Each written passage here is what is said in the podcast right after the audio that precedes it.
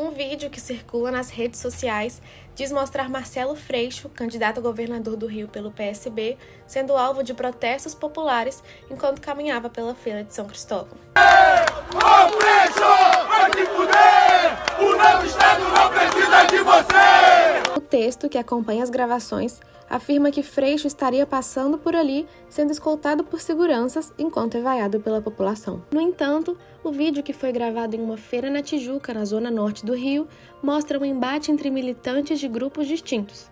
A reportagem do jornal O Dia esteve no local e testemunhas confirmaram que não houve uma manifestação diretamente contra Freixo, e sim uma briga de apoiadores de Freixo e do deputado estadual Rodrigo Amorim, do PTB. A confusão teria ocorrido entre as barracas em frente ao Shopping 45. E de acordo com as fontes ouvidas, as agressões foram estritamente verbais e a segurança da feira precisou intervir.